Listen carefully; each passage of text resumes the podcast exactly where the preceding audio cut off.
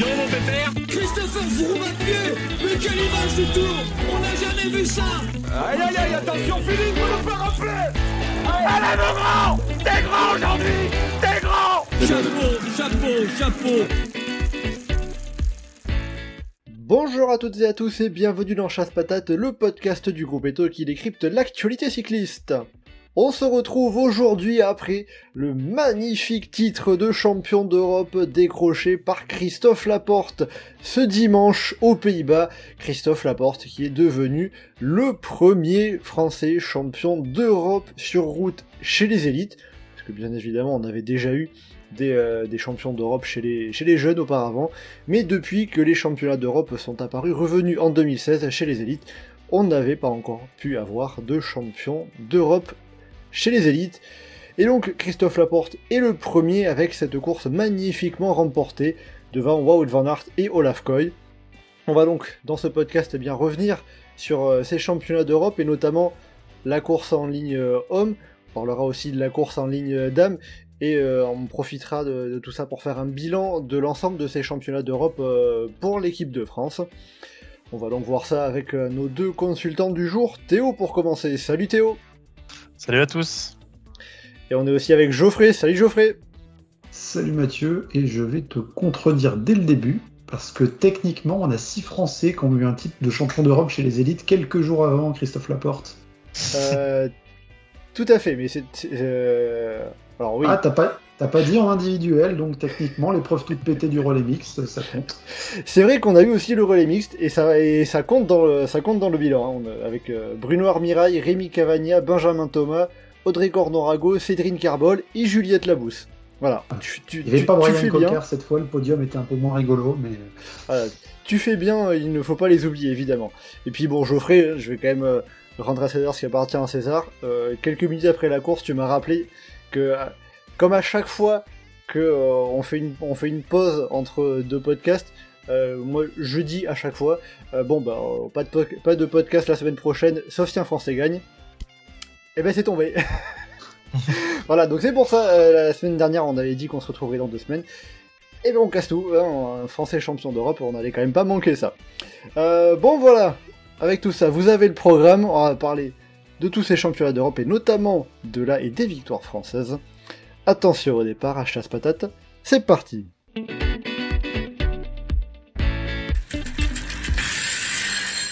Alors on s'était quitté euh, la semaine dernière sur le dernier podcast sur un triplé Jumbo Visma, c'était sur le Tour d'Espagne, et bien là on se retrouve avec un nouveau triplé Jumbo Visma, cette fois avec euh, trois coureurs dans trois équipes différentes, puisqu'il y a euh, tout simplement un Français, un Belge, un Néerlandais, vu que là ça se courait par nation évidemment. Euh, bon, après évidemment c'est pas le seul triplé de ces championnats d'Europe, puisqu'on a eu aussi euh, chez les femmes la course en ligne élite dame, trois coureuses de, de l'équipe SD Works qui sont arrivées aux trois premières places, avec la victoire de Micha Bredevold. Alors bon, c'est pas tout ce qu'on retiendra de ces, de ces championnats d'Europe, hein, puisqu'on a aussi, euh, par exemple, comme euh, Geoffrey, tu l'avais fait remarquer en introduction, euh, la victoire de l'équipe de France dans le relais mixte, et aussi les, plusieurs, les plusieurs médailles de l'équipe de France chez les jeunes. Théo, Geoffrey, qu'est-ce que vous avez pensé de ces championnats d'Europe? Qu'est-ce que vous en retiendrez après cette petite semaine de course assez intense? Bah, sur l'ensemble de la semaine, parce qu'après on va revenir dans le détail des courses, euh, un truc que j'ai retenu, c'est que ce circuit autour du col du Vam, il est quand même vraiment sympa euh, en, termes de course, avec les petites routes, les relances, les, petites montées, le, court passage en pavé. faut... J'aimerais vraiment y voir un championnat du monde pour que mes faudrait pas qu'on tournicote pendant deux heures dans la Drenthe avant euh, et qu'on fasse un, un, circuit avec 270 bornes, on passe 20 fois cette cote-là. Si ah, ça ferait mal aux. Hein. Ah ouais, mais si en plus il pleut, ce serait épique. C'est vrai que le, le, dénivelé total de la course, euh, en tout cas chez les hommes, c'était 400 mètres de dénivelé positif. Si on regarde oui. juste ça, et on regarde le profil de loin, comme on l'avait dit la semaine dernière, ça peut laisser penser euh, à une course totalement plate et à finir sur un sprint. Mais euh, il n'a pas suffi de grand chose, il suffit de vraiment pas grand chose pour faire tout péter. Hein.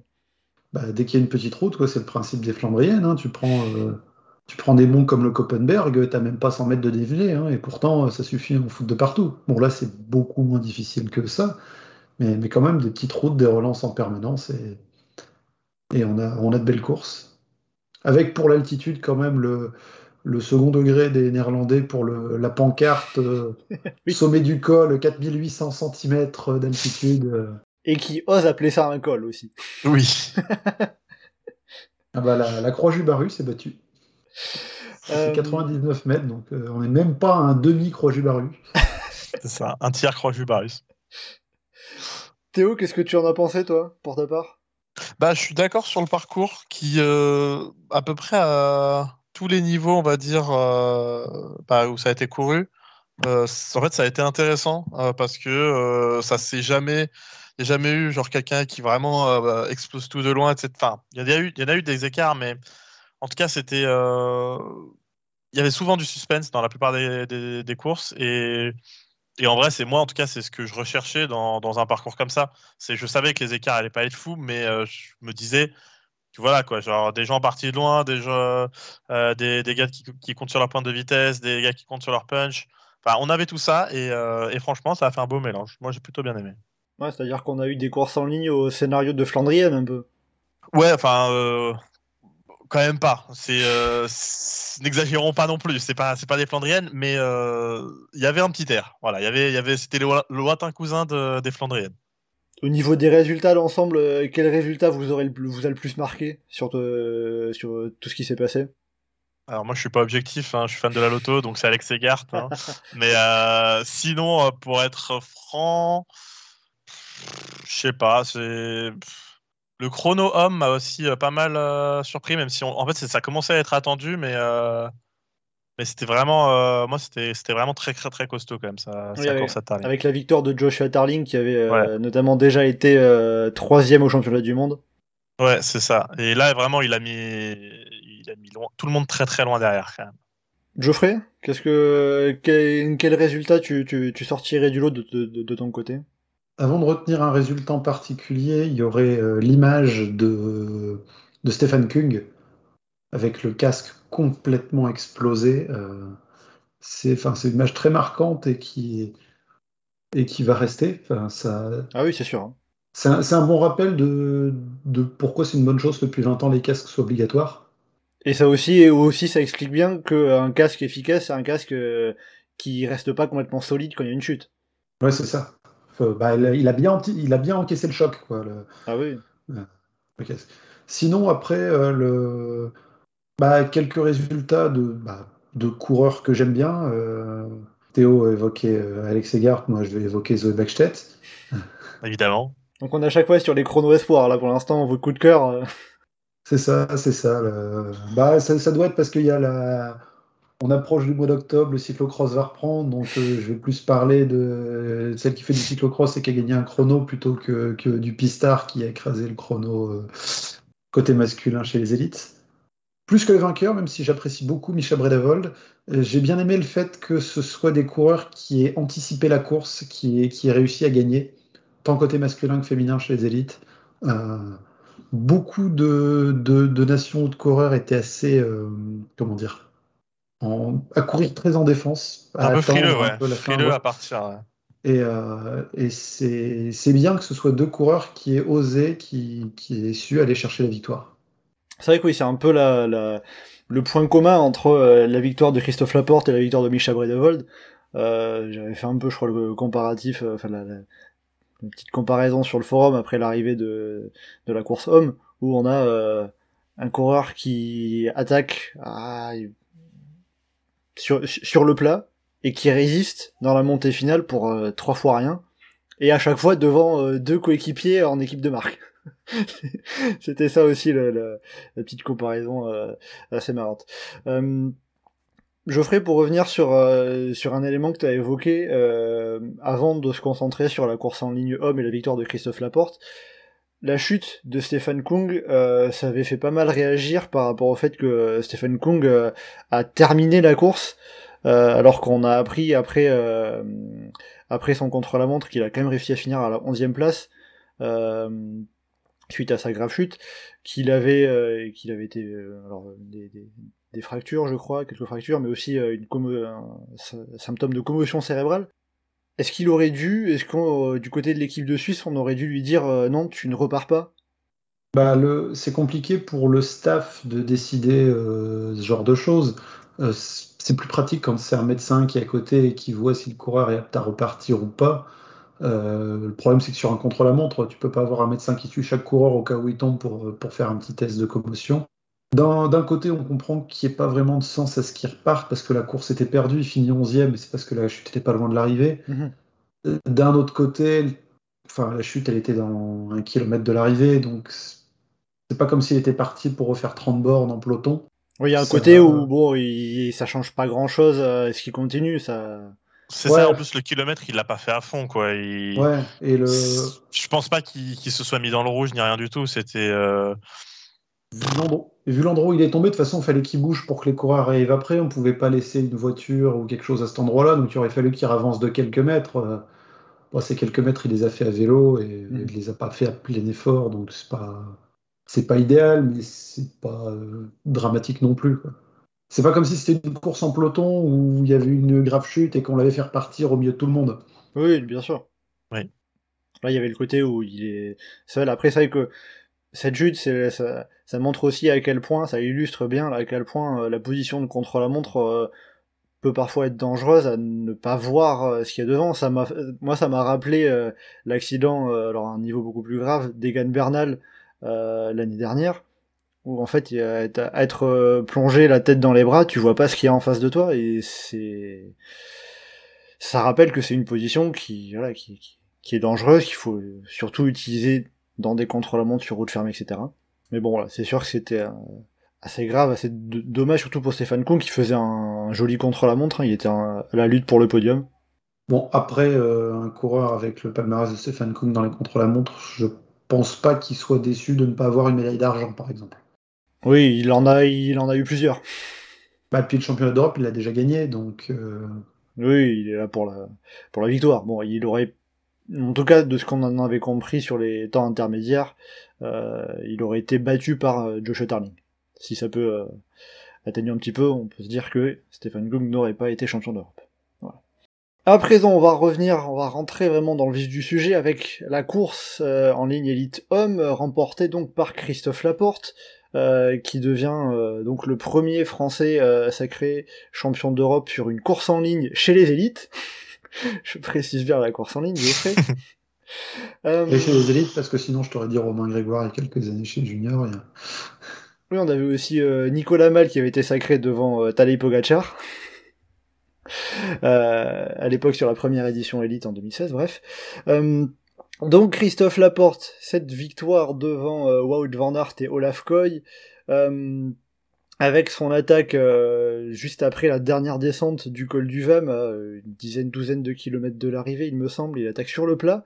un tour après avoir créé l'attaque qui a forgé le groupe qui est parti se jouer la victoire, le groupe de 10 coureurs, où Christophe Laporte était notamment épaulé par Sandy Dujardin, qui était le deuxième français dans ce groupe.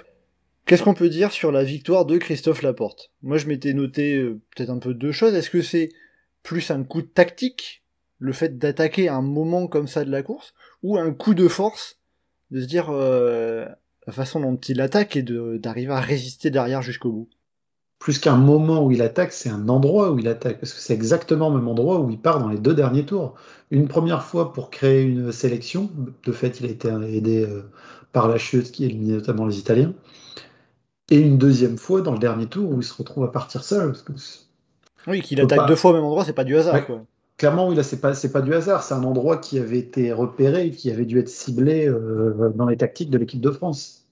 Ouais, je suis plutôt d'accord. Enfin, l'endroit est vraiment primordial dans, dans son attaque. Euh, c'est, enfin, il y a vraiment, il y a le virage et, euh, la relance qui, bah, qui à chaque fois, c'est, là-dedans qu'il, arrive à, à sortir. Et, euh, et franchement, quand tu demandais justement coup de force, coup de tactique, forcément, il y a des deux. Hein. Pour aller gagner, là, il devait être très très fort parce que bah, il a tenu quand même. Quand ça roulait tout le monde derrière, il arrivait à perdre pas trop de temps. Après, quand ils se sont mis à trois à rouler, enfin les trois qui avaient un équipier et qui ont roulé, euh, il a, il a quand même repris un peu de temps sur le plat. Enfin, il était quand même très costaud aussi, quoi. Donc tactiquement, c'était bien joué et, euh, et au niveau bah, physique, euh, voilà quoi, grosse, grosse, grosse performance. Donc à vous comprendre, c'est peut-être un petit peu plus l'aspect tactique d'avoir à chaque fois le, bon endroit, le bon moment pour après derrière faire parler la puissance aussi. Faire parler la puissance parce qu'il fallait résister, mais je veux dire, s'il s'était contenté de suivre, je ne pense pas qu'il aurait été dans le coup pour, euh, pour la gagne. Le podium peut-être, mais. il aurait fait 3, hein. franchement, pour moi, il aurait fait 3. Hein. Face à euh, Wout Van Aert, Olaf dans la dernière montée, euh, Christophe Laporte, vous, vous l'auriez vu un, un, petit poil inférieur? Bah, Il aurait pu gagner, c'est pas impossible, mais c'était quand même. En, tout cas, moi, je pense qu'il y avait beaucoup plus de chances qu'il ne gagne pas dans ce genre de situation qu'il ne gagne. Alors, son attaque, c'était pas sûr qu'il gagne, hein, mais, mais voilà, au moins il l'a gagné.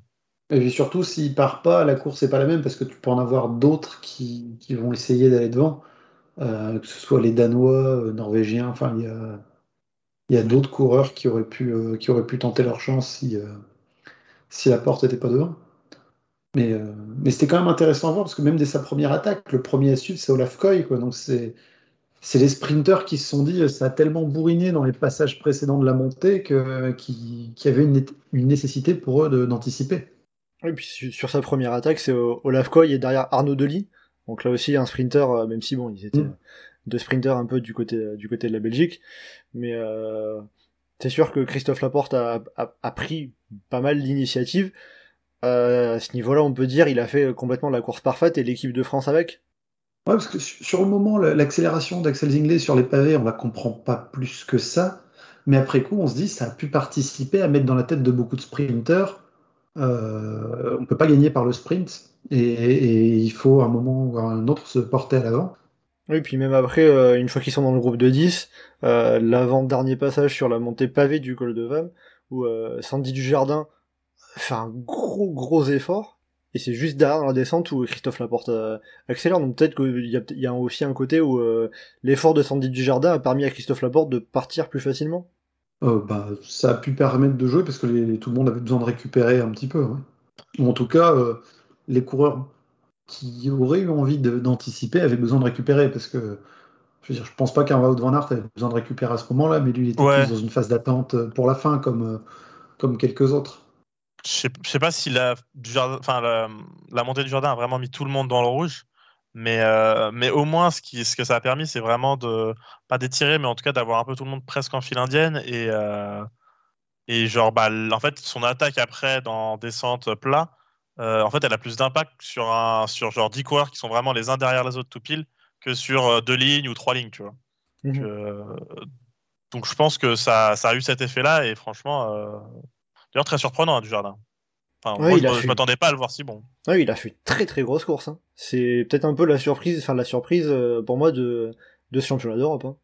Clairement, dommage qu'il manque le top 10 à cause euh, d'un problème mécanique euh, dans la dernière montée là.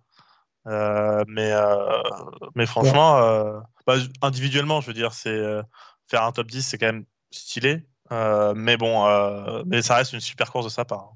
Après, quand on l'a entendu, euh, quand on a entendu ses propos à l'arrivée, euh, à partir du moment où l'équipe de France avait gagné, lui, son top 10, c'était. Oui, c'est oui, secondaire, quoi, forcément.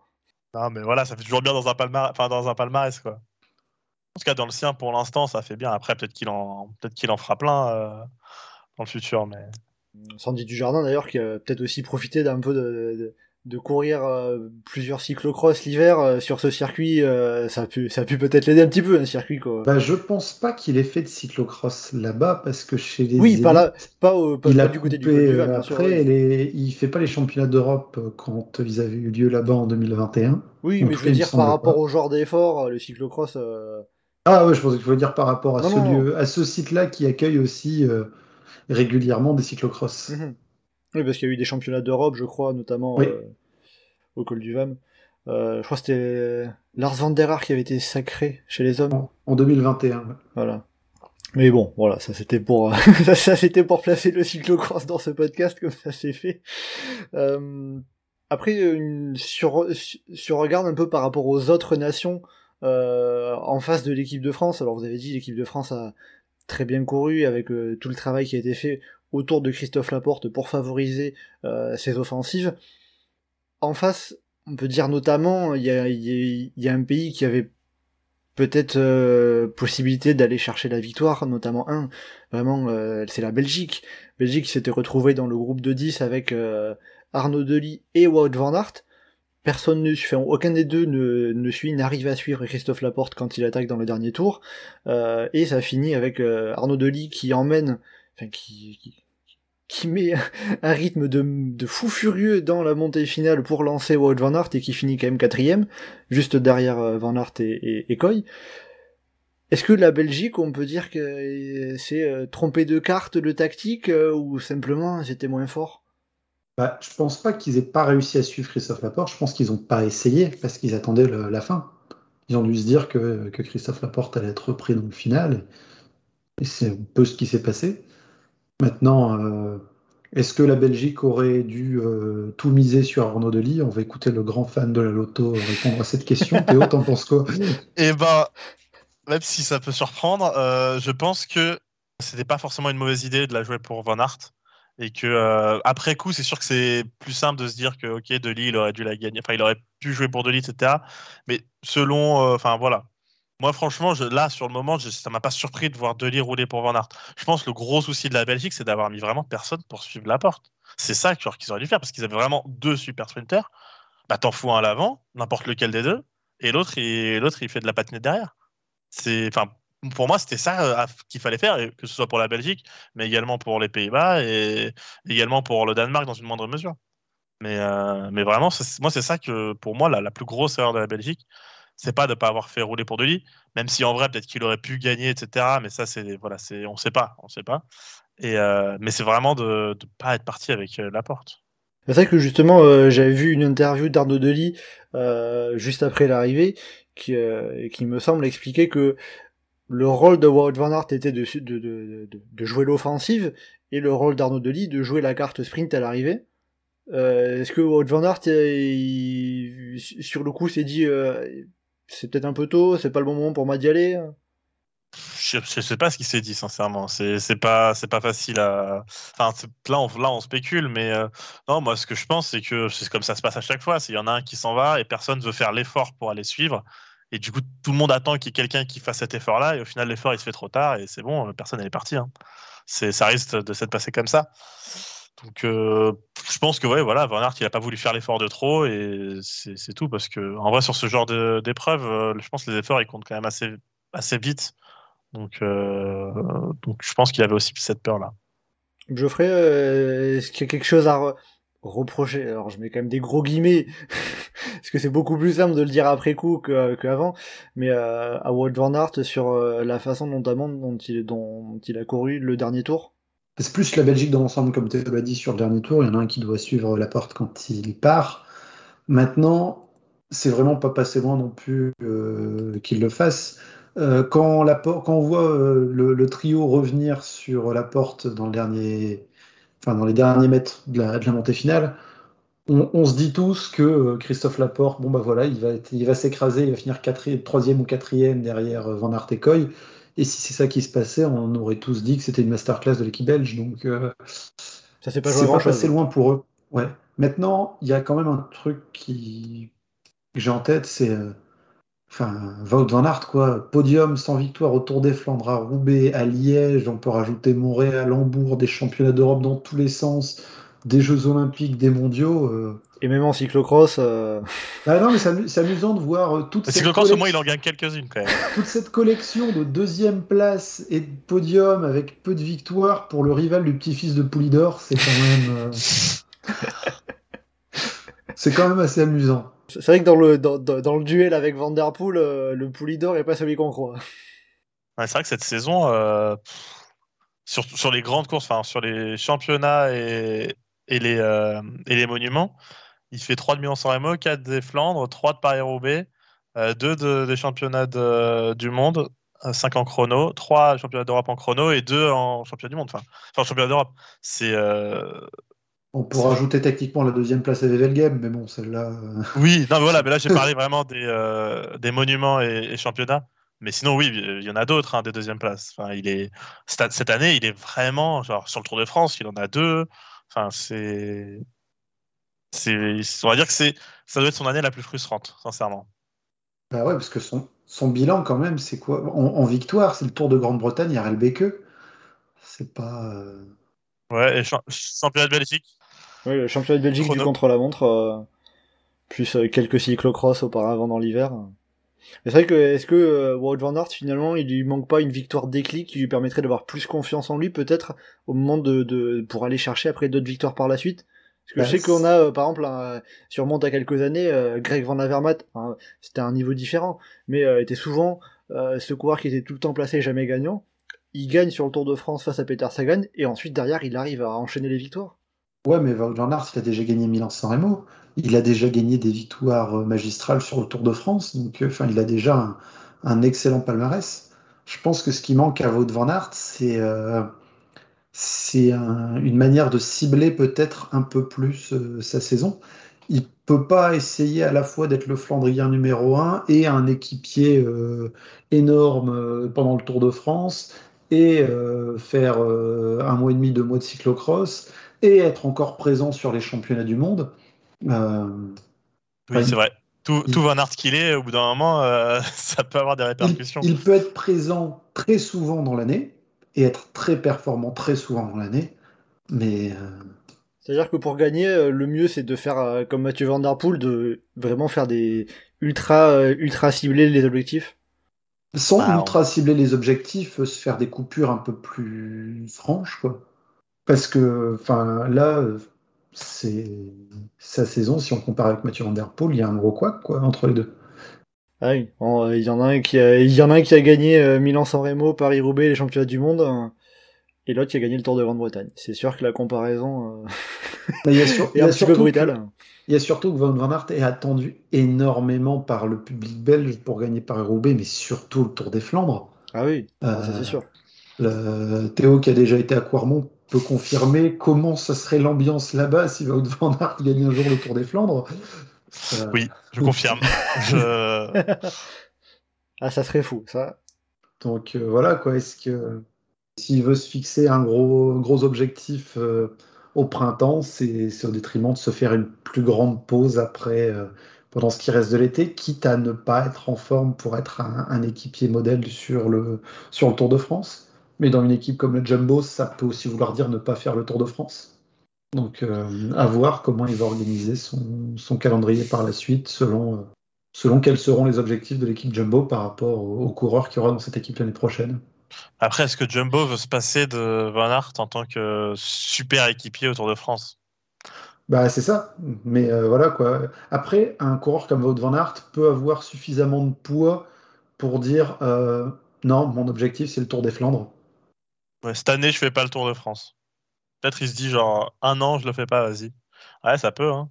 Sachant que euh, je crois qu'en plus j'avais vu euh, la, la slide euh, sur, le, sur le diaporama de début de saison des objectifs de Jumbo Visma et sur la présentation des, objectifs en interne. Le seul objectif qu'ils n'ont pas réussi à faire, c'est Wout van qui remporte un monument. Ah oui, ils ont même pas ciblé un monument en particulier, ils ont dit un monument. Après, il lui reste euh, la Lombardie. Hein. il me semble que c'était Ronde-Roubaix ou même un, monument en général, en pouvant, en pouvant tabler sur, euh, sur, euh, sur San Remo. Mais voilà, c'est derrière, c'est les grands tours, c'est fait. Olaf Koy, plus de 10 victoires, c'est fait. Bah, c'est doublement fait, même. Je sais pas, il a combien de victoires, Koy? Euh, beaucoup. je crois que ça doit être le seul avec euh, Jasper Philipsen à avoir dépassé les, les 10 victoires du, côté des, sprinters cette saison. Mais bon, voilà, ça fera. Il en est à 11 victoires en comptant le général du ZLM. Voilà, et 12 en comptant le TTT du Tour du Paris. Ah, je, pensais qu'il y en aurait eu un peu plus. Enfin bon, c'est déjà quand même. Euh, bon, il a une, une, dizaine de deuxième place aussi. Mais ouais, du coup, peut-être que l'objectif monument pour euh, Rondo Roubaix pour Van l'an prochain, côté de ça sera peut-être un, objectif euh, prioritaire pour l'équipe. Après, voilà, euh, avec toutes les rumeurs qu'il y a autour de cette équipe, faudra voir euh, quelle sera la Jumbo Visma l'an prochain. Ça, pour l'instant, on est un peu dans l'expectative. On verra bien. On en reste à ce qui se passe actuellement avec la Jumbo Visma qui a 26-27 coureurs déjà de, de, signés de sous contrat pour 2024, ce qui fait déjà quand même pas mal. Euh, on va revenir à la course de ces championnats d'Europe. Euh, on a pas mal parlé des, Belges, mais euh, les autres nations, qu'elles aient, été présentes dans le groupe final ou non, est-ce qu'elles auraient pu faire quelque chose? Est-ce qu'elles ont manqué une occasion à un moment? Bah, J'aurais bien aimé voir l'Italie, ce qu'aurait fait l'Italie sans sa chute, parce qu'ils avaient quand même tenté le coup de force euh, avec un Ghana qui, en vrai, c'est un genre de course, enfin, c'est une course qui aurait pu, alors je sais pas s'il aurait gagné, mais, mais il aurait pu faire il aurait pu partir avec la porte et faire un truc un peu euh, similaire. Euh, donc, sincèrement, j'aurais bien aimé voir ça. Et, après, sur, sur le reste, très heureux, moi, pour Degenkolb et Krohn. Surtout Degenkolb qui, euh, qui réussit encore bien. Il a l'air un peu, enfin, en tout cas, quand tu vois sa saison, il a l'air un peu rincé, mais sur certains, euh, certaines courses, euh, il, vraiment, il se démerde très très bien. Geoffrey? Euh, dans la même idée, j'aurais bien aimé voir les Scandinaves essayer de suivre, euh, parce que clairement, on voit que ça se regarde quand la porte part. Ouais. Pour Non, mais côté un chrono, un on s'en prend pas, on s'en plaint pas, mais, mais ouais. Même un Tiller, hein, un chrono, un Tiller, ça aurait dû y aller. Ah bah moi j'avais pronostiqué Tiller en plus euh, pour le, sur le championnat d'Europe, donc euh, Ouais, c'est ce que j'étais retourné voir, c'était bien toi qui avait, qui, qui avait cité euh, Rasmus Tiller. Du coup, je l'avais mis dans mes pronos sur le forum. Les Pays-Bas, euh, il y avait pas moyen. Bah, comme j'ai dit, hein, euh, Tennyson qui, qui suit euh, la porte, hein, ça, franchement, ça le faire. Mais Après- après, pardon, vas-y. pour les Néerlandais, si à partir du moment où les Belges qui sont à deux derrière euh, partent pas, ça se comprend que qu'ils osent pas y aller parce que clairement là pour le coup il y avait une hiérarchie entre les entre les deux et Tennyson qui reste en soutien de Coy, ça, ça pouvait se comprendre. euh. Et puis on avait peut-être moins de certitude sur l'AFCOI, euh, ce qu'il pouvait faire dans la montée finale. Ouais, ouais, moi il m'a vraiment surpris à être aussi fort euh, sur la montée finale parce qu'on savait son potentiel énorme euh, sur le sprint. Alors bon, c'est une montée un peu particulière, mais enfin, ça donne envie de voir Olaf Koy sur certaines classiques l'année prochaine. Il va falloir faire de la place chez Jumbo Visma là pour, pour intégrer Olaf Koy. Oh, dans Bah, le pire des, pire des cas, ils font un 2-3, ils ont l'habitude. sur le Newsblatt ou RLBK. Franchement, ouais, c'est ça, sur le 3, 1, 2, 3 au sprint. hein. Franchement, c'est possible. hein. Ouais, ça referait un triplé, euh, mais euh, celui-là euh, serait peut-être un peu point, un, peu moins marrant que, que celui de ces championnats d'Europe. hein. Oui. clairement. Après, c'est plus sympa quand ils font un triplé, mais qu'ils se font la course les uns contre les autres. Bah, c'est ça. Oui, voilà, c'est alors, c'est justement, on en avait parlé un peu en, amont de ce podcast, mais pour faire la comparaison avec la Vuelta où on avait été un peu, un peu critique par rapport au déroulé de la course. Là, on a de nouveau un triplé avec euh, les trois coureurs de la même équipe, mais on est beaucoup plus enthousiaste par rapport au déroulé de la course. C'est-à-dire qu'il s'est- passé quelque chose, il y a eu de l'action, du suspense. Ah oui, oui, puis c'est- c'était vraiment, c'était vraiment animé. euh, même avant avec l'échappée, le, peloton qui essaye de gérer, qui revient parfois très près, mais qui est obligé de ralentir beaucoup, l'échappée qui reprend du champ. Enfin, ça a quand même vachement plus de gueule la, poursuite entre peloton et l'échappée quand il n'y a pas les oreillettes où le, où le peloton sait maintenir pendant 4 heures euh, l'écart qui bouge quasiment pas à la seconde près. Voilà quoi, c'était plaisant de voir l'écart d'un seul coup qui remonte à 15 secondes et le peloton qui est obligé de vraiment ralentir et du coup l'échappée se retrouve à quasiment une minute et, et l'écart en accordéon comme ça. Ouais, en plus, avec les bestiaux qu'il y avait devant, euh, fallait pas leur laisser trop trop de chiens non plus. euh, C'était, euh, bah, ça a fait euh, 40, quasiment 47 km/h de moyenne, hein, donc. Oui, parce que dans l'échappée, on avait quand même deux des trois médaillés sur le chrono. c'est pas mal. Franchement, ça doit faire flipper, hein. Tu vois ça, tu dis ok.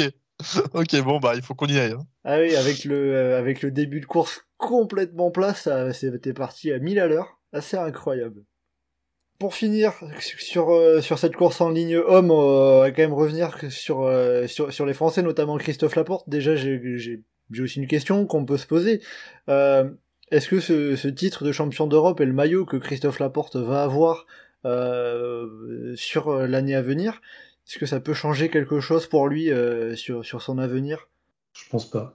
Il va toujours être euh, avec ce rôle d'équipier de luxe euh, qui aura sa carte euh, sur des courses un peu secondaires ou de temps en temps sur une étape d'une course par étape. Mais je pense pas que le maillot de champion d'Europe va le faire monter dans la hiérarchie euh, chez, chez Jumbo. En fait, au-delà, moi, plutôt de la victoire de la porte, c'est plus les échecs de Van Aert où je me dis, euh, est-ce que il serait pas temps pour la Jumbo sur des monuments de pas la jouer full Van Art et essayer de la jouer vraiment par équipe avec Benoît, Laporte et, et Van Art du coup qui bah, qui jouent plus ou moins leurs cartes. euh, Enfin voilà quoi, selon les, les états de forme, etc. Quoi. Je, je me demande si au bout d'un moment il faudra pas qu'il passe par là parce que enfin là la, quand on joue uniquement euh, Van Art finalement euh, ça ça réussit pas. Bah, surtout qu'en plus, là, sur les classiques, tu évoquais cela, mais euh, on pourrait rajouter un Coy euh, dans l'eau. Il y a Dylan Van Barle.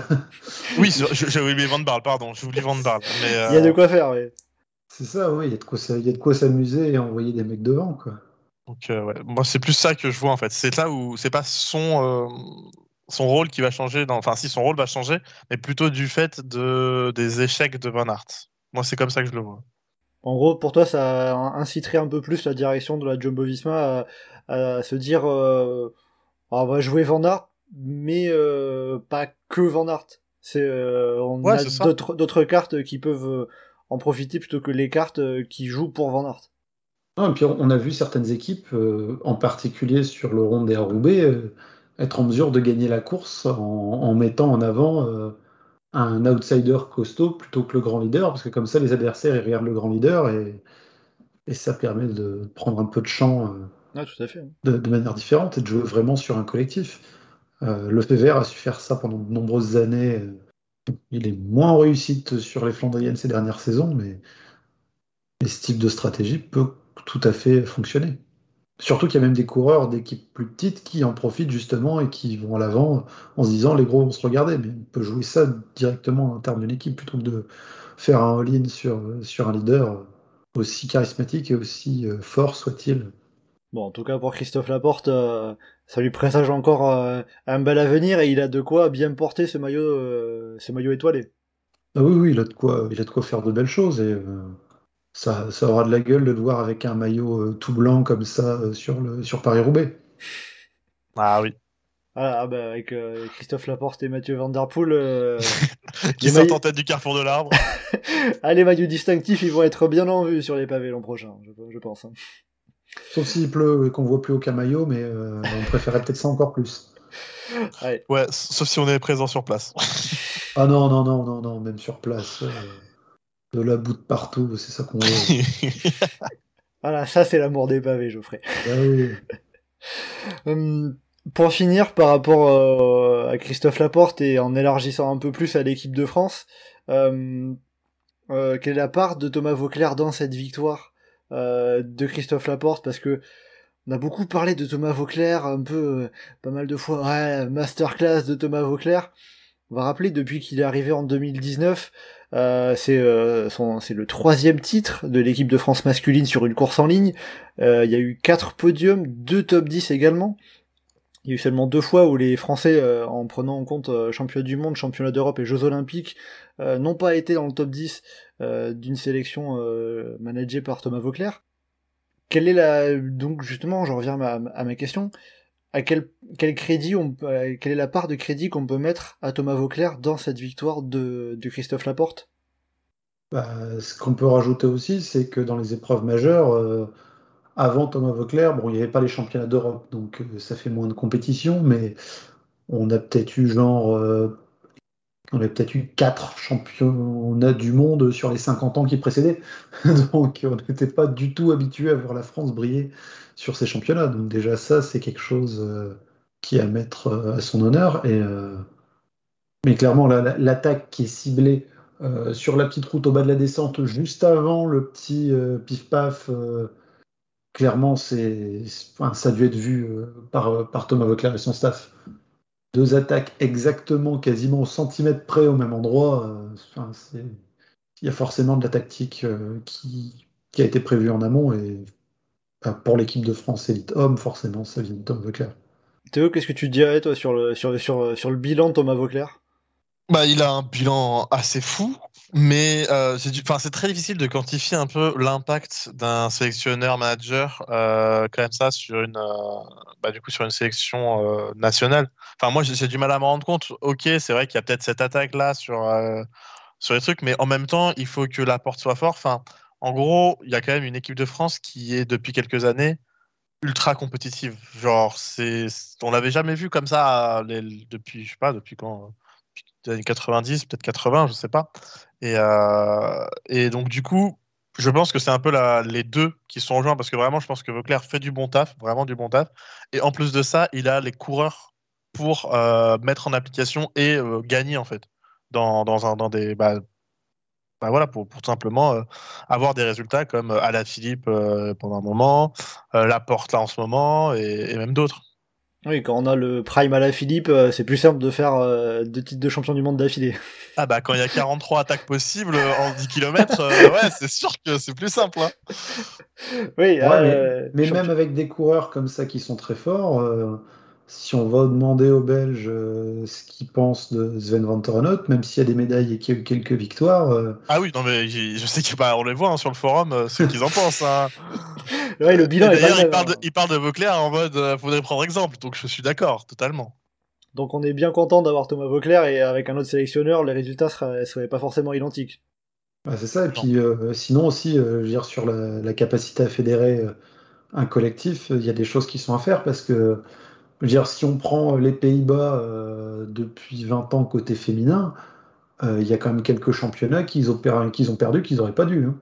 Donc le fait d'avoir euh, un collectif très fort et ou un leader très fort ne suffit pas s'il n'y a pas quelqu'un en manette pour essayer de coordonner l'ensemble et pour établir aussi une bonne stratégie et une bonne hiérarchie. Hein.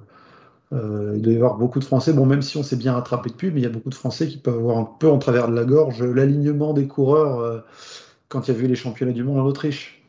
Oui, on avait euh, dans l'ordre Thibaut Pinot, Thibaut Pinot, Romain Bardet et Julien Lafilippe dans la dernière montée. Mmh. Et Julien Lafilippe qui n'arrivait pas à suivre le rythme des, des, deux premiers. Voilà, et on avait quand même fini avec la médaille d'argent de Romain Bardet cette année-là. Euh, bah écoutez, euh, Geoffrey, tu as commencé à faire la transition, on va y aller sur la course en ligne euh, femme. Euh, alors tu disais les néerlandaises euh, qui ont eu parfois un peu des trous dans la raquette au niveau des résultats. bon, pour le coup, un championnat d'Europe, j'ai regardé, il y a qu'une seule fois depuis 2016 que ça n'a pas été remporté par une néerlandaise.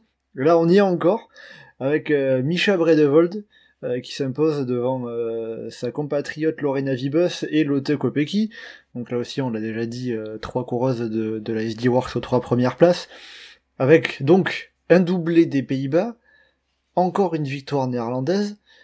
Est-ce que ça veut dire que les néerlandaises étaient imbattables tout simplement? Ah, bah déjà, je te remercie de me rappeler que Marianne Voss avait réussi à perdre les, championnats d'Europe à Glasgow en 2018. J'étais très déçu ce jour-là. Mais sinon, plus sérieusement, le... elles étaient fortes dans, le collectif. De niveau les rings, j'ai pas trouvé très intelligente dans, sa manière de courir. Euh, S'amuser derrière au sprint avec Lorena Vibus, ça semblait peut-être risqué euh, dans le duel face à l'Autocopeki, qui elle aussi attendait le sprint. Bon, finalement, dans le duel, c'est tourné à l'avantage de Vibus, mais, mais Micha Bredevold a su très bien jouer à partir au bon moment et à, profiter de, de ce temps derrière où ça se regardait un peu parce que bah, c'était compliqué de se mettre à rouler parce que ça sous-entendait d'amener euh, les Pays-Bas, euh, enfin d'amener Lorena Vibes dans un fauteuil pour le sprint à l'arrivée. L'Autocopéki a, a payé peut-être une équipe de Belgique un peu trop faible et elle a manqué de coéquipière euh, dans le final. S'il y avait eu du monde avec elle, peut-être que, que ça aurait roulé et que tout le monde aurait suivi ça.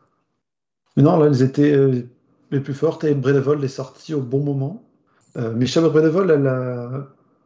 Enfin, comment dire, c'est pas la plus jeune, mais elle montre quand même un, beau potentiel et une belle capacité à gérer ce genre de finale qu'elle montrait déjà euh, l'année dernière, comment dire, quand elle était encore chez, chez Park Hotel Valkenburg, à, à, être offensive, à bien gérer des échappées, même dans des courses de bas niveau.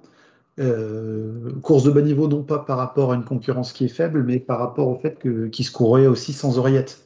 Euh, J'ai souvenir ce qu'elle avait fait l'année dernière à, travers les Hauts-de-France, autour de la Semois, dans le mois de septembre énorme qu'elle avait fait après déjà avoir fait un, beau tour des Pays-Bas. Donc, euh, pour moi, la saison qu'elle fait, c'est une, bonne confirmation bah, du potentiel qu'il y avait sur elle.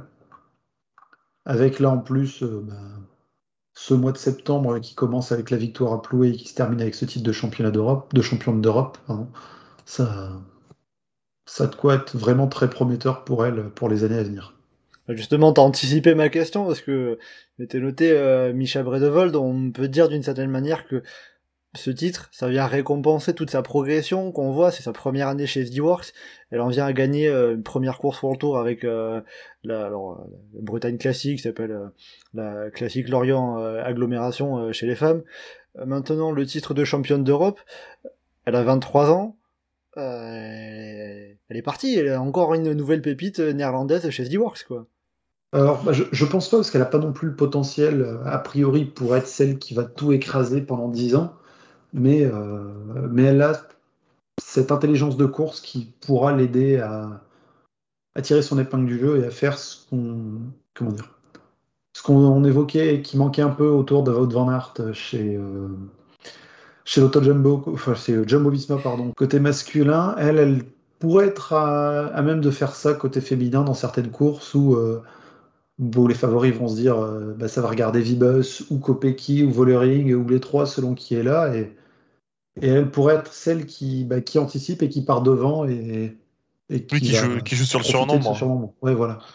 En gros, ce que tu imagines à l'avenir pour Bredevolt, c'est euh, comme ce qu'on a vu euh, ce week-end, à savoir profiter d'un surnombre et en attaquant, anticipant et aller gagner comme ça. C'est ça, et une belle accélération à un moment où ça se regarde et, et, à la fois profiter de sa capacité d'accélération pour aller se porter à l'avant, mais en même temps sentir le moment précis où il faut en mettre une parce que, parce que les autres vont se regarder. Théo, qu'est-ce que, est-ce que, est-ce que tu aurais quelque chose à, ajouter également par rapport à cette, à cette course féminine remportée par donc Micha Par rapport à la course féminine, la première question c'était euh, pour savoir si, enfin, les Pays-Bas sont battables, étaient battables. Euh, bah, en fait, je trouve que ils n'ont pas très très bien couru, enfin surtout avec de Vollering comme euh, comme euh, comme Geoffrey l'a dit. Et, euh, et, malgré ça, en fait, ils ont quand même gagné. Donc en fait, à partir du moment où Bredevold est parti, je pense qu'elles étaient imbattables. À ce moment-là, c'était fini. Et mais avant ça, par contre, enfin après ça, genre, imaginons que Bredevold soit pas parti et que le reste soit passé à peu près pareil. Sincèrement, Kopecky, elle aurait pu battre Vibes Surtout qu'on voit qu'elle a, qu'elle a mal, euh, mal négocié la petite descente juste avant la remontée finale. Et euh, elle, du coup, elle lance le sprint avec 4 euh, vélos de retard. Et, enfin, 2-3 vélos de retard peut-être. Et on voit que ça joue là-dessus. Hein. Sinon, sans ça, je pense qu'elle aurait pu tenter. Enfin, elle aurait peut-être pu la battre. C'était pas sûr, hein, mais elle aurait peut-être pu la battre. Donc, je pense que dans les Pays-Bas, n'ont pas très bien couru. Juste, bon, bah, le surnombre, quoi. Trop, trop, trop nombreuses. J'ai l'impression que ça résume un petit peu euh, toutes les beaucoup de courses euh, par nation euh, remportées par les Pays-Bas. Le fait de pas forcément toujours courir très juste, mais de gagner avec le grâce au surnombre. Ouais, mais en même temps, il est, il est tellement énorme leur surnombre, enfin leur ouais leur surnombre que franchement c'est pas pas si surprenant que ça. Est-ce que ça correspond, Geoffrey? Mais, mais c'est ça, tu regardes l'équipe en même temps qu'ils avaient. Enfin, quand tu as comme équipière euh, Lusa de Rest, euh, Flortio Mackay, Yara Kestelain, euh, Régine Marcus et, euh, et j'en oublie une, Shirin Van Androy. Euh, voilà quoi. Ça, Il y a de quoi faire deux voire trois équipes. Tu, les mets dans n'importe quelle autre nation, à part la Belgique avec Kopecky qui était au-dessus, et c'est des potentiels co-leaders. Donc voilà quoi. Elles sont très fortes, elles sont très fortes depuis de nombreuses années et, et elles font parfois n'importe quoi, mais. Mais ça, suffit quand même. Ah, c'est là où on voit aussi encore euh, vraiment la domination des Néerlandaises euh, chez les femmes, quoi. Bah après, il y a ça surtout dans les championnats d'Europe, parce que sur les championnats du monde, euh, elles ont parfois bien déconné. Bon, et puis après, on dit ça, le championnat du monde a été remporté par une Belge cette année, Kopecky. Ah, c'est ça, ils l'ont pas. celui dans les Flandres, elles auraient pu l'avoir, elles l'ont pas. Kirsten Wild, voir son sprint à Doha euh, quand c'est Didier Rexen qui gagne. Marianne Vos qui faisait deuxième tous les ans euh, il y a une quinzaine d'années. Euh, il y a quoi d'autre Richmond, pareil, quand Lydia Armitstead gagne, Van der Breggen ne fait pas spécialement le meilleur final. Donc voilà, quoi, être le, collectif le plus fort et l'individualité la plus forte, ça suffit pas à, gagner sur un championnat. Bon, bah, on disait déjà. C'est bien de le rappeler, de le signaler, parce que ne suffit pas d'être euh, d'être fort pour, gagner à tous les coups. Euh, on va évoquer aussi euh, la, performance des Françaises. on finit avec une Française dans le top 10, Juliette Labousse, 9ème. On a également la championne de France, Victoire Berthaud, qui a terminé à la 15e place. Malgré euh, sa chute. Après avoir notamment chuté. Un petit peu plus tôt. Euh, c'est justement la chute de Victoire Berthaud euh, qui fait qu'on peut avoir des regrets côté français? Des regrets dans le sens où si elle avait été devant, enfin, parmi les meilleurs dans les deux derniers tours, elle en aurait mis une à un moment ou à un autre. Vu, son caractère et, et ses, ses velléités offensives, on l'aurait vu tenter à un moment si, elle avait été devant plutôt que de, chasser en permanence. Euh, Donc ça aurait pu faire, euh, ça aurait pu faire podium? Ça aurait pu, comme ça aurait pu faire euh, la même place que maintenant en fait. Hein. C'est. Ouais ouais. Ça, ça veut pas forcément dire, mais au moins il y aurait eu, comme comme dit Geoffrey, il y aurait eu voilà, il y aurait une française qui serait projetée à l'avant et, du coup il y aurait eu moyen de vibrer un peu en tant que en tant que français quoi. Mais on va dire que à part ça elle disait que euh, après sa chute, euh, il y avait un, peu plus de mal à, frotter, à arriver à bien se placer. On a pu voir à quel point c'était primordial sur ce, circuit. Une fois sa chute, euh, ça, de suite semblait plus compliqué. Bah, c'est ça, et enfin voilà quoi, elle fait, elle fait 15e, comment dire, sans avoir vraiment pu frotter, alors que c'est un circuit où c'était primordial de, d'être bien placée. C'est quelque chose qu'elle sait faire habituellement et c'est une de ses forces pour, euh, pour, bien, pour bien se replacer et pour bien se replacer très vite aussi. Après, euh, on va la voir avec un maillot bleu blanc rouge pendant les neuf prochains mois, donc c'est pas pas trop gênant qu'elle récupère pas euh, qu'elle récupère pas le truc comment dire celui blanc avec quelques étoiles. Oui, voilà. Elle a quand même un très beau maillot sur les épaules. C'est sûr. Et puis Déjà aussi, euh, ce qui est bien noté, c'est qu'on a des regrets euh, sur ce qu'aurait pu faire Victoire Berthaud. C'est positif pour l'avenir de se dire euh, sur ce genre de course, il y a, moyen d'arriver à faire quelque chose avec des, coureuses comme ça. Ah ouais, parce qu'on a, des, jeunes qui sont, enfin des coureuses qui sur plusieurs types de courses sont jeunes mais, mais progressent. on a un petit collectif là qui est encore axé sur la piste pour les 11 prochains mois, on va dire. En vue des Jeux. En, vue des Jeux. En vue des Jeux Olympiques. Et, et ces cinq-là, on va voir comment elles vont se concentrer après. Est-ce que ça va rester sur la piste à, temps partiel ou à temps complet, ou est-ce que ça va se focaliser à 100% sur la route? A priori, il y en a plusieurs d'entre elles qui vont se focaliser à 100% sur la route. Donc, euh, à voir ce qu'elles pourront donner. Mais il y a de quoi être très confiant pour l'avenir côté français. On suivra ça avec, euh, avec intérêt, bien évidemment. l'avenir côté du côté de, de nos coureuses françaises, en tout cas, il y a de quoi avoir de, belles espérances. Euh, il y a de quoi avoir un, avenir euh, assez brillant. Hum, écoutez, avant de finir ce podcast, on va justement, en parlant du côté français, faire un bilan général de l'équipe de France sur ces championnats d'Europe. La France qui repart donc avec deux titres, avec déjà bah, la, victoire de Christophe Laporte sur la course euh, en ligne élite homme, mais aussi euh, la victoire, euh, le titre sur le, relais par équipe, avec donc, comme on l'avait dit en introduction, Bruno Armirail, Rémi Cavagna et Benjamin Thomas du côté des hommes, et Audrey Cornorago, Cédrine Carbol et Juliette Labousse pour les femmes. Et on complète cela avec euh, les quatre médailles également remportées par, euh, par nos jeunes, avec euh, la médaille d'argent de Mathis Grisel chez les juniors sur la course en ligne, et euh, les médailles de bronze de Paul Magnier chez les Espoirs sur la course en ligne également, euh, de Léane Tabu euh, chez, les juniors femmes sur la course en ligne, et la médaille de bronze également pour finir sur le relais junior avec Léo Bizio, Elliot Boulet, Maxime Decomble, Julie Bégaud, Alice Brédard et Léane Tabu. Voilà donc pour le bilan des médailles côté français, avec donc deux titres et quatre médailles pour l'équipe de France sur ces championnats d'Europe, est-ce qu'on peut dire que euh, c'est un bilan parfait ou presque pour la France? Le, bilan est quand même super, hein. on voit difficilement comment ils auraient pu faire, euh, faire mieux. on repart avec deux titres, euh, on est dans les premiers au classement des médailles. Ça, deux, titres, dont en plus le titre course en Ligue homme, qui est le titre le plus important entre guillemets, quoi. Donc c'est ouais, c'est pas, je sais pas si c'est parfait, mais en tout cas, c'est une très grande réussite. Ah, c'est sûr qu'on va pas être déçu avec avec un avec un tel bah bilan. Bah, surtout qu'on est habitué à se dire euh, Eh, on repart des championnats d'Europe avec six médailles. D'habitude, on se serait dit Ok, on fait un doublé chez les juniors dans une catégorie ou, ou quelque chose comme ça. Mais non, là, euh, Oui, on a réussi à avoir les deux titres chez les élites. Oui.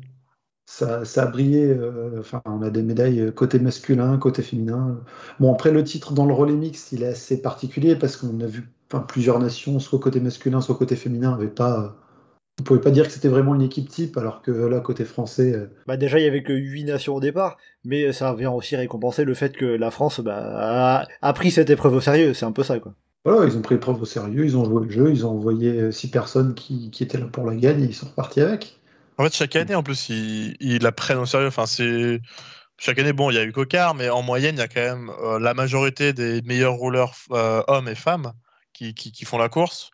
Et du coup, c'est euh, c'est pas la gigantesque victoire. On n'est pas genre euh, aux anges, etc. Mais je trouve que ça fait plaisir de voir justement une équipe qui qui s'investit gagner. C'est moi, je suis content pour ça. Puis si ça peut redo- redonner un peu d'élan sur le contre-la-montre euh, en France, c'est aussi ça de prix. Hein. Ouais, c'est Oui. sûr que ça, c'est pas. Si on parlait de la français qui gagne dans le contre-la-montre, c'est pas, euh, c'est pas la spécialité nationale depuis quelques années. Ah, ça c'est sûr. ouais. Bon, à part le contre-la-montre du col euh, du col d'Est de, de l'étoile de Bessèges, qui est gagné de temps en temps par des Français, dont Galopin. Voilà. T'as réussi à placer une victoire de l'auto, c'est bon. Ouais, en plus de Galopin, donc euh, double, double point, ça compte double. Très bien. Euh, non, puis voilà, après aussi, euh, du côté des jeunes, même si on est au, un- quand même un petit peu habitué à voir plusieurs, plusieurs, quelques médailles, des beaux résultats chez les jeunes, c'est toujours bien de voir des médailles. ben, chez les juniors, on a deux médailles sur les courses en ligne. Chez les, chez les espoirs, on a une médaille sur la course en ligne avec Paul Magny, qui était le, le meilleur du peloton derrière euh, Pedersen et Romeo, euh, qui avait réussi à, filer devant que le peloton n'avait pas réussi à contrôler. C'est là aussi très bien et euh, toujours positif évidemment de voir euh, de voir des jeunes aller chercher des médailles sur des tels championnats.